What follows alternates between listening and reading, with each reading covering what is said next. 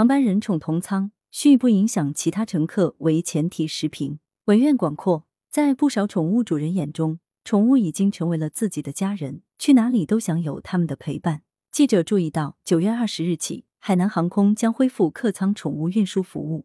此外，吉祥航空也在二零二一年推出宠物包机，乘客都是带着宠物出行的宠物主。目前已有五百多名旅客带着三百多只宠物出行。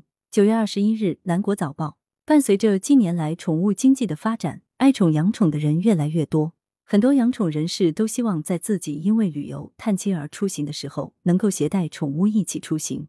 如果是乘坐飞机出行，按照以前大多数航空公司的惯例，宠物只能在满足条件之后进行托运，意味着宠物不能进入客舱，只能和其他行李一起进入货舱。但是，这往往会让宠物主人担心自己宠物的安全问题。比如今年六月。前国内女子演唱组合火箭少女一零一泰国成员李子婷在微博控诉，自己的小狗在从泰国到中国的飞机托运过程中意外死亡，引起了许多人关注。因此，如何优化宠物托运服务，如何减少旅途中的风险，如何能让更多养宠人士体验到服务，是许多航司未来面临的课题。好消息是，近年来有多家国内航空公司推出了人宠同舱的服务。也就是允许乘客携带的猫狗等宠物，在满足航空公司制定的各种条件和标准的前提下，可以进入客舱。当然，宠物主人也需要为自己宠物单独买票。部分航空公司的这一举措，不但方便了携带宠物出行的旅客，也为自己获取了更多的客源。事实上，已经成为宠物经济的一部分。